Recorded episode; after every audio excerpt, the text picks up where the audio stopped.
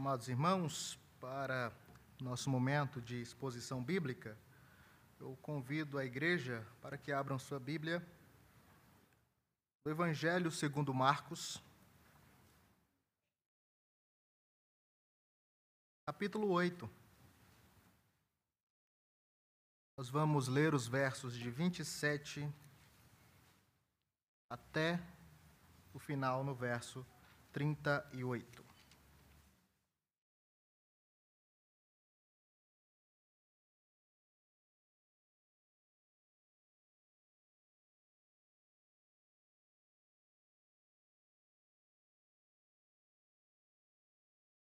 Evangelho de Marcos 8, de 27 a 38. Nós lemos: Então Jesus e os seus discípulos partiram para as aldeias de Cesareia de Filipe. E no caminho perguntou-lhes: Quem dizem os homens que sou eu? E responderam: João Batista, outros Elias, mas outros alguns algum dos profetas. Então lhes perguntou: Mas vós, quem dizeis que eu sou? Respondendo Pedro, lhe, lhe disse: Tu és o Cristo. Advertiu-os Jesus de que a ninguém dissessem tal coisa a seu respeito. Então começou ele a ensinar-lhes que era necessário que o filho do homem sofresse muitas coisas, fosse rejeitado pelos anciãos, pelos principais sacerdotes e pelos escribas fosse morto e que depois de três dias ressuscitasse. Isto ele expunha claramente, mas Pedro, chamando-o à parte, começou a reprová-lo. Jesus, porém, voltou-se e, fitando os seus discípulos, repreendeu a Pedro e disse: Arreda, Satanás, porque não cogitas das coisas de Deus, e sim das dos homens. Então, convocando a multidão e juntamente os seus discípulos, disse-lhes: Se alguém quer vir após mim, a si mesmo se negue. Tome a sua cruz e siga-me. Quem quiser, pois, salvar a sua vida, perdê-la-á. E quem perder a vida por causa de mim e do evangelho, salvá-la-á. Que aproveito ao homem ganhar o mundo inteiro e perder a sua alma? Que daria um homem em troca de sua alma? Porque qualquer que nesta geração, adúltera e pecadora, se envergonhar de mim e das minhas palavras, também o filho do homem se envergonhará dele, quando vier na glória de seu Pai com os santos anjos. Santo Deus, nós nos colocamos diante da tua presença, Senhor, suplicando, ó Pai, que o Senhor nos ensine a partir da tua palavra. Nos console, nos conforte, nos dê instruções para a vida. Nós pedimos, ó Deus, a tua graça. Nós pedimos, ó Pai, que o teu Espírito Santo esteja sobre nós neste momento. E nós fazemos tudo isso no nome e por intermédio de Cristo Jesus, o nosso Senhor e Salvador. Amém. Meus irmãos, este ano a igreja está trabalhando com um tema muito importante: o valor do discipulado. E esse é um tema que demonstra a sua importância quando nós olhamos para a palavra de Deus. Quando nós olhamos para o que Deus nos ensina através dela. Por exemplo, o discipulado foi uma das maiores prioridades do ministério de Jesus. Foi ele quem chamou discípulos. Foi ele quem capacitou e foi ele quem preparou os seus discípulos. Homens de, várias, uh, de vários contextos em Israel. E também foi o próprio Senhor Jesus quem deu este papel para a igreja o papel de fazer discípulos de todas as nações. E quando nós lemos os evangelhos, fica bem claro essa prioridade. Jesus tinha como objetivo ter discípulos e fazer com que os seus discípulos fossem discipuladores. Então, se você é um discípulo de Jesus, ele tem um objetivo para a sua vida: fazer discípulo. Os discípulos são aqueles que fazem discípulos. E quando nós olhamos para a realidade da igreja, nós percebemos que isso foi seguido fielmente. Primeiro, pelo ministério dos primeiros, dos primeiros discípulos, dos apóstolos de Jesus, e nós podemos comprovar isso quando lemos o livro de Atos dos Apóstolos. Ali nós percebemos claramente os discípulos seguindo a ordem de Jesus de fazer discípulos de todas as nações, por intermédio da ação poderosa do Espírito Santo. Mas quando nós olhamos para a nossa realidade, nós percebemos que a igreja levou e leva isso muito a sério. Se você está aqui hoje, é porque alguém em algum momento te discipulou. Se a igreja está aqui hoje, é porque alguém seguiu a tarefa de fazer discípulos de todas as nações. Desta forma, nós precisamos dar a devida importância à igreja, entendendo isso, colocou como tema falar sobre o preço, o valor do discipulado. Mas a pergunta que fica é: o que significa fazer discípulo? O que significa ser discípulo de Cristo? Normalmente, o discípulo tinha um mestre. E o processo do discipulado era um preparo pelo qual você tornava o discípulo mais e mais parecido com o seu mestre. Quando nós olhamos para o contexto bíblico, nós estamos vendo claramente aqui aquele processo que nós chamamos de santificação. Por quê? A santificação é o processo pelo qual o crente se torna cada dia mais parecido com Jesus. Então, ser parecido com Jesus é ser um discípulo que cada vez mais espelha o reflexo do seu mestre. Então, quando você pensar em discipulado, pense em santificação. E nós estamos neste processo contínuo de assemelhação, de uh, um processo pelo qual nós somos tornados cada vez mais parecidos com o nosso Senhor Jesus Cristo. E para tanto, nós somos ensinados, muitas verdades são apresentadas para nós, que nos ajudarão no processo de ser cada vez mais parecidos com o Mestre e também no processo de ajudar as pessoas, ser um instrumento nas mãos do grande Senhor, do grande Mestre, para fazer discípulos. E no texto em questão que nós lemos, ele nos ensina pelo menos três verdades básicas que o verdadeiro discípulo de Cristo precisa conhecer três questões, três verdades básicas que você, como discípulo, precisa conhecer. A primeira, ela é bem clara, eu acho que todo mundo sabe disso. Você, como um discípulo, precisa conhecer o seu mestre. Então, conheça Jesus. E é neste contexto que esta conversa se desenrola. Veja, os evangelhos, de uma certa forma, eles contam de algumas perspectivas acerca de quem é o Salvador, quem é Jesus e o que ele veio fazer. Então, há vários momentos, por meio de milagres, de ensinos, que estas verdades acerca de Cristo são expostas. E quando nós olhamos para este evangelho, isso fica também muito claro. Logo no começo, nós sabemos e aprendemos que este é o evangelho de Jesus Cristo, Filho de Deus. No decorrer das, das leituras, depois de alguns milagres, nós percebemos que Jesus é aquele que veio trazer o reino de Deus. Ele é aquele que tem autoridade, diferente dos escribas e dos fariseus. Ele é aquele que se preocupa com os enfermos. Ele é aquele que demonstra a sua autoridade sobre as doenças, sobre os demônios, sobre a natureza e até sobre a morte. Ele é aquele que, uh, de certa forma, é descrito como filho do homem e que tem sobre a terra autoridade para perdoar pecados.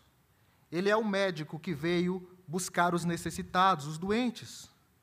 Ele é o noivo. Ele é o Senhor do sábado. Muitas verdades são nos expostas no decorrer dos evangelhos. Eu sempre digo que quando você estiver lendo os evangelhos, em cima da sua Bíblia, aqui nessa parte de cima, escreva quem é Jesus e o que ele fez. No final da leitura das, dos trechos que você fizer, as suas leituras, você vai encontrar muitas respostas para esta pergunta. Você vai saber, por meio das leituras, quem é Jesus. Então, de certa forma, todo o evangelho ele caminha na direção do que nós lemos aqui nesta sessão dos versos 27 a 30. Quem é Jesus? Os discípulos estão do lado dele. Eles foram chamados, eles estão vendo Jesus fazer milagres, eles estão vendo Jesus demonstrar a sua autoridade. Mas até aquele momento ainda não haviam uh, declarado quem era Jesus. E Jesus começa fazendo uma pergunta: quem o povo, quem as multidões está dizendo que eu sou? Qual é a impressão que o povo tem de mim? Foi o que Jesus perguntou para os seus discípulos. E aí aparecem respostas variadas. Alguns disseram João Batista, outros Elias e outros um dos profetas. Eles viam Jesus como algum profeta, algum representante que falava em nome de Deus mas ainda não tinham entendido quem de fato Jesus era. Ele não era João Batista. João Batista veio para preparar o caminho para ele. Ele não é Elias. Elias, quando Malaquias faz uma promessa de que é, Elias viria, é o mesmo que aparece anteriormente lá em Malaquias como o servo do Senhor que proclama a mensagem, que clama no deserto é aquele que clama no deserto, que se refere a João Batista. Jesus é muito maior do que João Batista. João Batista é apenas o precursor da vinda do Mestre. Então, todas estas respostas, elas estavam incorretas. Mas o que é primordial é o que Jesus pergunta na sequência. Tá certo. O povo de fora, os que não são discípulos, tudo bem, eles não entendem quem Jesus é. Mas e vocês? Mas e vocês? É o que Jesus pergunta. Mas vós, quem dizeis que eu sou? A opinião de fora, Jesus queria saber, mas ela não era tão importante como a opinião de dentro. Por quê? O discípulo precisa conhecer o seu mestre. E os discípulos estavam há tanto tempo com ele que precisavam saber quem ele era. E aí nós temos uma resposta bem uh, enfática de Pedro. Pedro, aqui representando o colegiado apostólico, ele vai responder de forma clara e correta: Tu és o Cristo. Tu és o Messias. O Messias prometido, eles estão dizendo.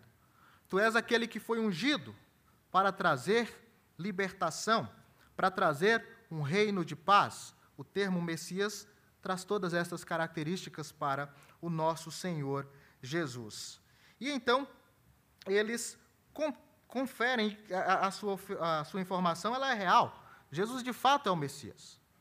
Ele é Jesus, porque ele é aquele que salva o povo dos pecados, e ele é o Cristo, porque é aquele que foi capacitado para fazer isso.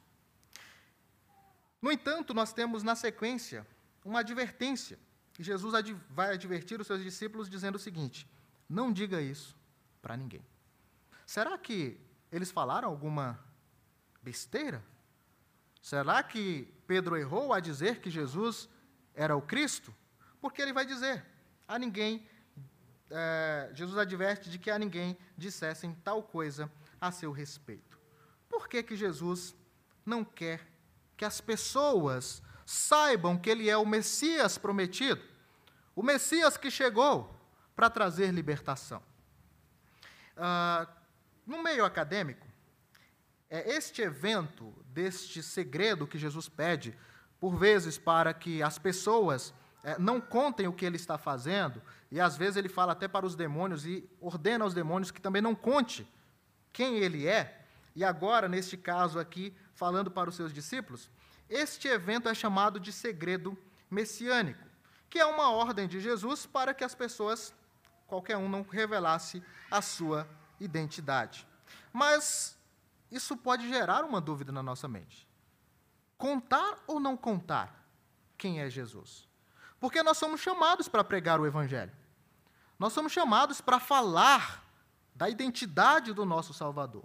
Lembre-se, o discípulo precisa conhecer o seu mestre. E como que as pessoas vão conhecer se não for falado a seu respeito? Mas há uma resposta uh, que nos ajuda a entender o porquê neste momento, neste momento específico, Jesus não queria que esta informação fosse passada. É, algumas sugestões foram apresentadas no meio acadêmico, mas nós podemos olhar para uma delas que nos ajudam bastante é, a entender o porquê Jesus pede este segredo. E a questão é a seguinte: as expectativas messiânicas de sua época estavam por vezes equivocadas. Então, muitas pessoas esperavam a vinda do Messias, só que eles tinham um tipo de Messias que era aguardado que não era o Messias, que é o próprio Senhor Jesus Cristo. Eles não tinham visto, eles não compreenderam o quadro completo uh, do papel deste Messias. Eles achavam que o Messias seria um, seria um libertador político, que traria uma vitória sobre Roma, que se assentaria no trono de Davi e reinaria para sempre aqui na terra, trazendo uma esperança terrena, trazendo uma libertação terrena. Eles imaginavam que o Messias seria o grande vitorioso, de uma perspectiva humana. Mas não era bem isso. Jesus vai mostrar mais à frente qual que é o verdadeiro papel do Messias. Então, enquanto as pessoas não tivessem a concepção completa do papel do Messias, que não era só trazer libertação, mas era trazer libertação por meio da sua morte, era melhor que não contasse.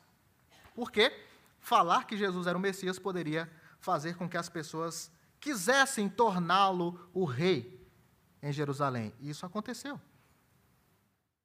As pessoas tentaram, por vezes, fazer com que Jesus fosse empossado rei em Jerusalém. Isso iria atrapalhar o seu ministério.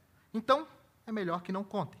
Mas os discípulos já tiveram uma compreensão, porque o discípulo precisa saber quem é o seu mestre. Você, como um discípulo de Cristo, precisa conhecê-lo. Como Cristo, como o ungido, como Jesus, o Salvador, como o Filho de Deus, como aquele que morreu em nosso lugar, como aquele que nos traz o perdão, como aquele que nos dá a verdadeira esperança.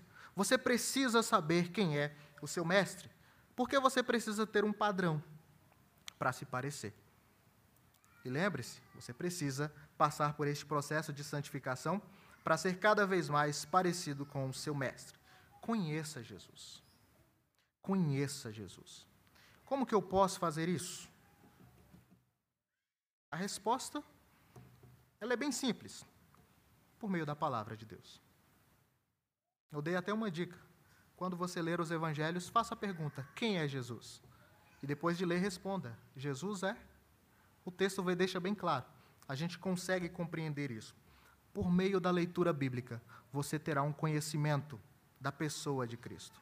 Por meio de uma vida de comunhão, de oração, você compreenderá e se relacionará com o seu mestre. Lembre-se, é um processo de santificação e ele precisa da palavra, precisa da oração, precisa da comunhão entre os irmãos, precisa de comunhão com Deus, para que a gente consiga por meio do poder do Espírito, ser cada vez mais parecidos com o nosso Mestre, que é o Cristo, que é o Messias.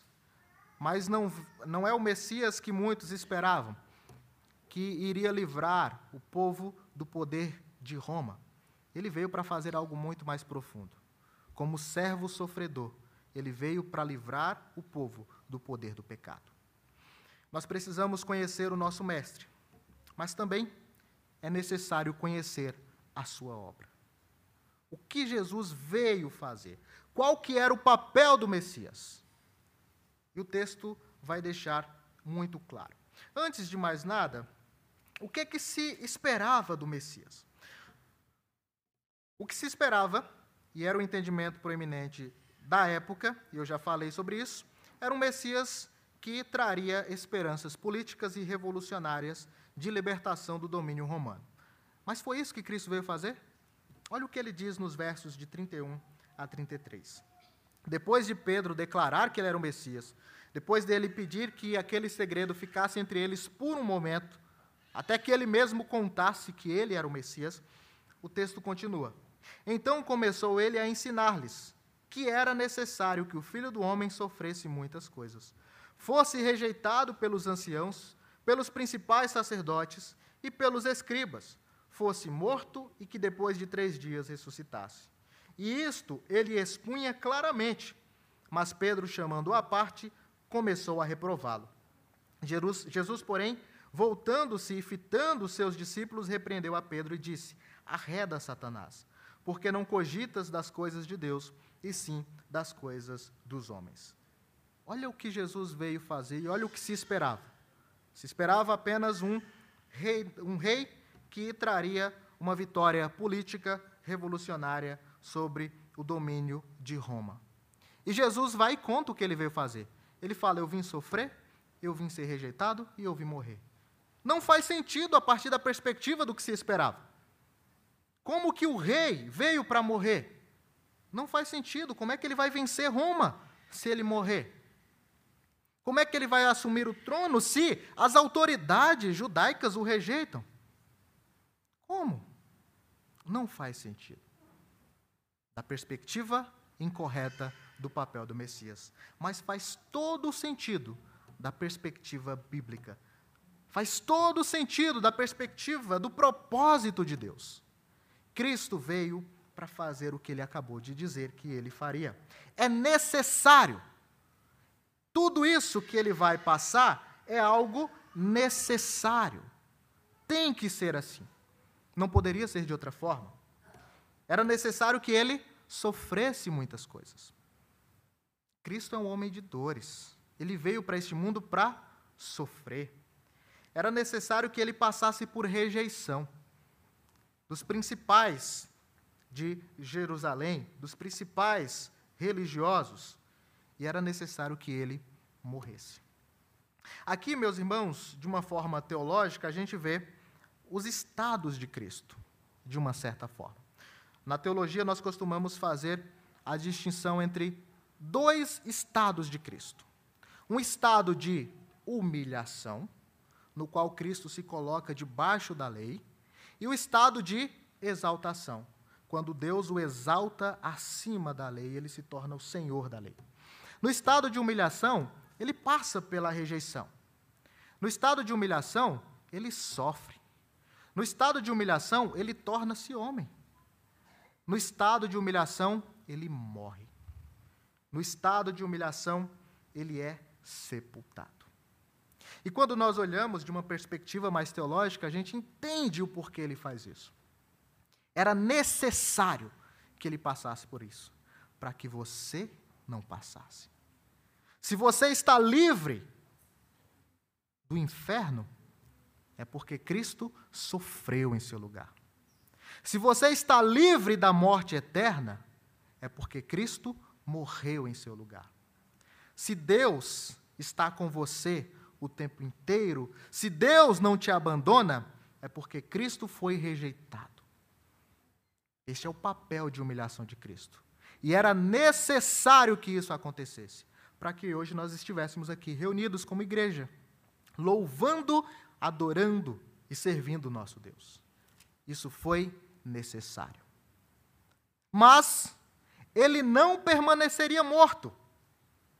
E aí nós começamos a entender o processo de exaltação, que começa com a ressurreição, depois a ascensão depois a entronização à direita de Deus e, por último, o seu retorno. E ele deixa bem claro: o filho do homem vai passar por todo este sofrimento até a morte. Ele é o servo sofredor, que morre em favor de pecadores, que não merecem tamanha salvação, mas que graciosamente Deus nos dá. Mas ele não permaneceria morto. Porque se Cristo permanecesse morto, a nossa fé seria vã. Não haveria motivos para estarmos aqui neste domingo. A nossa esperança seria vã. Como que nós vamos esperar a nossa ressurreição, sendo que aquele em que nós confiamos nem ressuscitou? Não faz o menor sentido.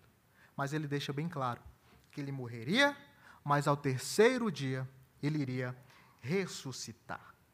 E isso ele, ele explicava de forma clara. Este é o papel do Messias. Ele veio libertar o povo dos seus pecados por meio da sua morte, sofrimento, por meio da sua ressurreição. Mas Pedro, como um ser humano, pecador, como todos nós, chamou Jesus de canto. Falou: Vem cá, Jesus, eu acho que você não entendeu. Acho que você não entendeu o que, que é que o Messias deveria fazer. E ele chama Jesus à parte e começa a reprová-lo. Ele começa a negar Jesus ao fazer negações quanto ao que Jesus acabara de ter dito. E então Jesus volta-se para os seus discípulos e veja, isso aqui nos deixa claro que Pedro era apenas um representante dos outros discípulos. Isso era o que todos estavam pensando. Jesus se volta e então o repreende, arreda Satanás. Que pesado. Aquele que acabara de declarar que Jesus era o Cristo, agora Jesus o chama de Satanás, de opositor. E por que, que ele era opositor? Porque o seu pensamento era meramente humano. Ele não tinha entendido ainda com profundidade o papel do Messias. Ele entendeu que Jesus era o Cristo, mas ele não tinha entendido o que o Cristo deveria fazer. Ele não tinha entendido que o Cristo deveria sofrer, morrer, mas ressuscitar. Então Jesus o repreende. Por quê? Ele não cogitava das coisas de Deus, e sim da dos homens. Por isso que ele estava se tornando um opositor. E nós precisamos ter uma perspectiva diferente. E se está escrito aqui, é para o nosso aprendizado. Para que a gente comece a pensar mais os planos de Deus. Da perspectiva de Deus revelada na Escritura. Não da nossa perspectiva humana, carnal. Nós precisamos cogitar das coisas de Deus. Mas aqui nós compreendemos claramente qual é a obra do nosso Senhor. Ele se humilhou, ele tornou-se homem, ele sofreu, mas ele também foi exaltado. Ele ressuscitou e ele está à destra de Deus, intercedendo por nós. Assim como Pedro, nós também podemos errar em alguns momentos. Na verdade, nós erramos em alguns momentos. Mas o nosso Salvador que ressuscitou está à direita de Deus, intercedendo por nós. Ele é o nosso advogado. Ele é aquele que fala em nosso favor diante de Deus. Ele foi aprovado diante de Deus com sinais, milagres e prodígios. Foi crucificado, mas ressuscitou ao terceiro dia. Está à destra de Deus. Nós precisamos compreender quem é o nosso Senhor mas ter uma compreensão completa. Hoje nós temos toda a revelação que nos conta tudo o que Deus quis que nós soubéssemos através da Bíblia. Leia, aprenda mais, conheça mais o seu Salvador. Saiba quem é Jesus, mas conheça de uma forma completa. Não compreenda, não busque compreender a partir do seu entendimento. Olha, eu acho que Jesus é isso. Não, não, não vai achar. A Bíblia deixa claro, claro quem ele é. Então, o que você acha não faz o menor sentido. Você precisa entender o que é de fato. A Bíblia não abre margens nem espaço para achismos. Nós precisamos conhecer o nosso Senhor, conhecer a sua obra de forma completa.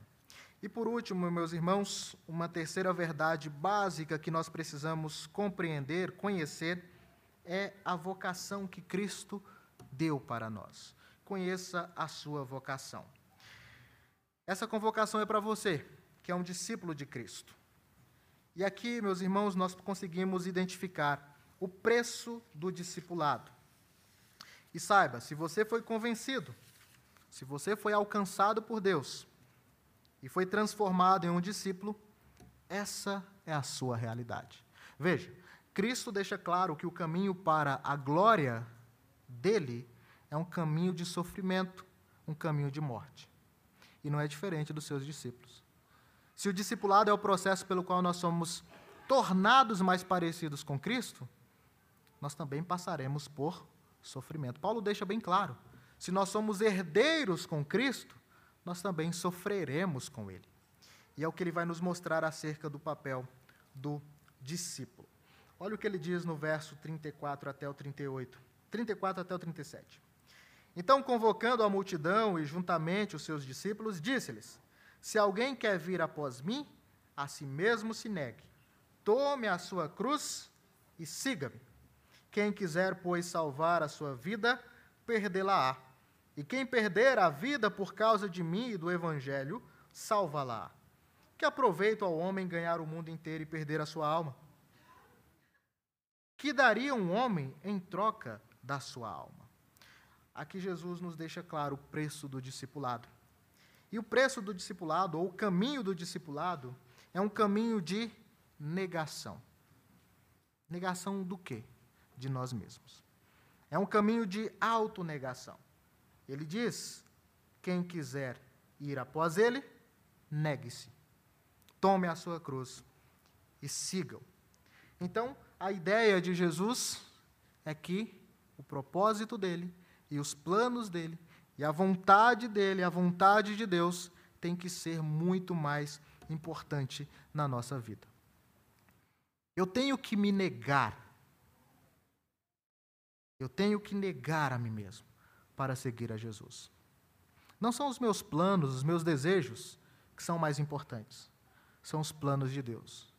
O próprio Jesus tinha essa perspectiva. Ele sabia que a, a sua alimentação era fazer a vontade do Pai. E não é diferente. E a ideia, meus irmãos, aqui é uma ideia de sacrifício, uma ideia de morte. Você tem que estar disposto a negar-se a si mesmo, chegando até o ponto de morrer por causa de Cristo e por causa do Evangelho. Você está preparado para isso? Você já entendeu isso? Ou você nega Jesus por qualquer dificuldade enfrentada? Você já pensou que você pode e deve perder a vida se for necessário pela causa de Cristo? Esta é a realidade do que Jesus acaba de nos dizer. Se a gente quer ir, quer segui-lo como discípulos, nós precisamos conhecer e saber que o nosso caminho é um caminho de autonegação. Isso não significa que nós não tenhamos, não devamos cuidar de nós mesmos nem dar a devida importância para nós. Não é isso. Mas a ideia é que, em questão de prioridade, sempre a vontade de Deus está em primeiro lugar. Sempre o propósito de Deus está em primeiro lugar. Você tem pensado nisso? Na ordem de prioridades da sua vida, onde está a obediência a Deus? o seguir a vontade de Deus. E onde está o seguir a sua própria vontade? Cuidado, meus irmãos, porque o discípulo ele precisa passar por este processo constante e contínuo. Tomar a sua cruz, se necessário, ser crucificado, morrer. A ideia de cruz, ou a cruz traz a ideia de morte. Isso ele deixa mais claro na sequência, mostrando que a vida do discípulo, o caminho do discipulado, é um caminho de vida e morte. Quem quiser, pois, salvar a sua vida, perdê-la. A ideia aqui é: se você se dedica tanto à sua vida e está deixando de lado os planos de Deus, o propósito de Deus, está deixando de lado a obediência a Deus, a obediência à vontade de Deus, você vai perdê-lo. A ideia é que o discípulo ele nem pensa os planos de Deus. Ele cogita as coisas do homem e continua cogitando as coisas do homem. Mas quem perder a vida por causa de mim e do evangelho, salva-la. Ele deixa claro. Se for, a ideia aqui é bem literal, se for necessário e você morrer como um mártir em favor de Cristo e do evangelho, você pode ter certeza de que você tem a vida eterna. O crente verdadeiro, ele vai passar por isso. Ele vai entender esta realidade. Nós precisamos estar preparados para, se necessário, morrer em favor de Cristo. E no contexto em que Marcos escreve, é um contexto em que a igreja sofria perseguição, muitos cristãos já tinham morrido, e muitos cristãos iriam morrer pela causa de Cristo. E ele está encorajando esses irmãos. Continuem firmes. A ideia aqui é de firmeza, permaneçam firmes em Cristo Jesus. Permaneçam firmes em Cristo Jesus, mesmo que isso custe a sua vida. Esse é o preço do discipulado. Que aproveita o homem ganhar o mundo inteiro e perder a sua alma? Que daria um homem em troca de sua alma? A ideia aqui é que nada. Não aproveita nada o homem ganhar o mundo inteiro. Dedicar-se aos seus empreendimentos e esquecer do plano de Deus, da obra de Deus. Esquecer da obediência a Cristo Jesus. Não adianta nada. E então ele mostra que a caminhada cristã é uma caminhada de fidelidade. Porque qualquer que nesta geração, adúltera e pecadora, se envergonhar de mim e das minhas palavras, também o filho do homem se envergonhará dele, quando vier na glória de seu Pai com os santos anjos. Jesus deixa bem claro que o papel do discípulo é um papel de autonegação, um papel de caminhada de vida ou morte, e é um papel de fidelidade. Nós não podemos viver no mundo negando ao Senhor. E negar a Jesus é viver como se ele não existisse. É não espelhar a imagem de Cristo nesse mundo. É não espelhar a luz de Cristo nesse mundo que jaz em trevas. É não falar do amor de Cristo. É não falar da obra redentora que ele realizou.